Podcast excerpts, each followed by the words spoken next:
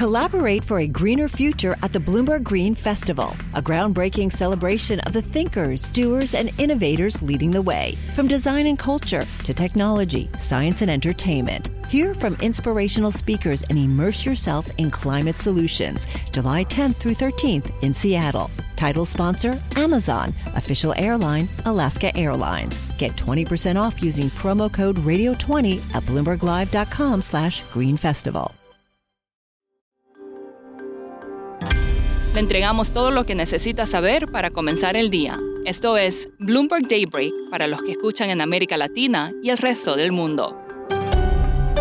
Muy buenos días y bienvenidos a Bloomberg Daybreak América Latina. Es martes 1 de agosto de 2023. Soy Laura Millán y estas son las noticias que marcan el día. Resultados trimestrales negativos de varias empresas están poniendo a prueba el optimismo de los inversores. Hagamos un repaso rápido. BMW cayó más de un 6% después de que el fabricante de autos avisara de un incremento en los costes, pero la caída se extiende al hedge fund Man Group, al gigante de logística DHL Group y a los mineros chinos. Resultados caen las acciones y sube el dólar. Los futuros en Estados Unidos están a la baja después de que el lunes el S&P 500 cerrara en lo más alto de los últimos 16 meses. Empezamos hablando justamente de Wall Street. El S&P 500 recibió su perspectiva más positiva hasta el momento de parte de Oppenheimer, que prevé que el índice suba a un récord de 4.900 puntos para fin de año. La capitulación de los bajistas sugiere que el dinero retenido al margen puede fluir hacia las acciones. Pero JP Morgan advirtió nuevamente de que las acciones están demasiado caras. Y seguimos con JP Morgan. Sus datos muestran que los fondos de cobertura están tirando la toalla a las acciones. Los gerentes que la semana pasada hicieron apuestas de acciones tanto alcistas como bajistas redujeron posiciones en ambos lados de su libro. Y vamos con China, donde la producción se contrajo en julio, lo que afectó a las fábricas y a la esperanza de una rápida recuperación. Además, las ventas de vivienda registraron en julio su mayor bajada en un año. Y en commodities, BP aumentó su dividendo en un 10%, muy por encima de la orientación. La petrolera anunció otra recompra de 1.500 millones de dólares. El pago sorpresa eclipsó una gran pérdida de ganancias y una debilidad en el mercado del petróleo. Sin embargo, el director ejecutivo Bernard Looney ve una perspectiva sólida para los precios del petróleo y el crecimiento del consumo. Habló también de la gran demanda de electricidad limpia. Pasamos a América Latina.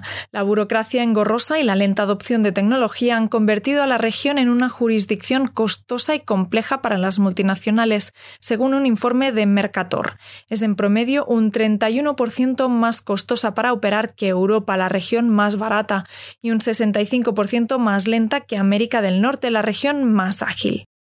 En México, las acciones de Fresnillo caen hasta un 8,9%, alcanzando su nivel intradiario más bajo desde marzo de 2020.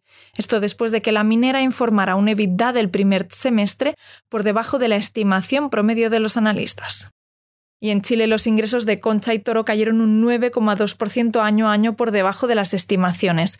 Los menores volúmenes de ventas se vieron afectados por un entorno financiero más restrictivo, con la tasa de interés más alta en 15 años. Y ahora Argentina, donde las reservas del Banco Central cayeron el lunes al nivel más bajo desde 2006, después de que el gobierno hiciera un pago al FMI para evitar caer en mora. Este pago llega tras meses de negociaciones entre el ministro de Economía de Argentina y el Fondo Monetario Internacional y en teoría mantendrá al país a flote al menos por un tiempo. El acuerdo reduce los temores entre los inversores de que el país caería nuevamente en default. Hablé con Scott Squires, periodista de Bloomberg News en Buenos Aires, sobre los detalles del acuerdo. El Fondo Monetario Internacional va a entregar a Argentina hasta 10.800 millones de dólares en préstamos durante el resto del año como parte de un esperado acuerdo de refinanciamiento que es crucial para que la nación con problemas de liquidez haga frente a un periodo turbulente de cara a las elecciones presidenciales. El primer parte del pago se realizará en agosto después de ser aprobado por el directorio ejecutivo del FMI en la segunda quincena del mes, informó el fondo el viernes pasado. Eso significa que el dinero no estará disponible antes de las elecciones primarias que se celebrarán el 13 de agosto. Entre las condiciones impuestas por el FMI para el acuerdo se incluyen la acumulación de al menos un mil millones de dólares en reservas hasta el fin del año y la no financiación monetaria directa del déficit primario de Argentina. También limita la capacidad del Banco Central para intervenir en el mercado de divisas.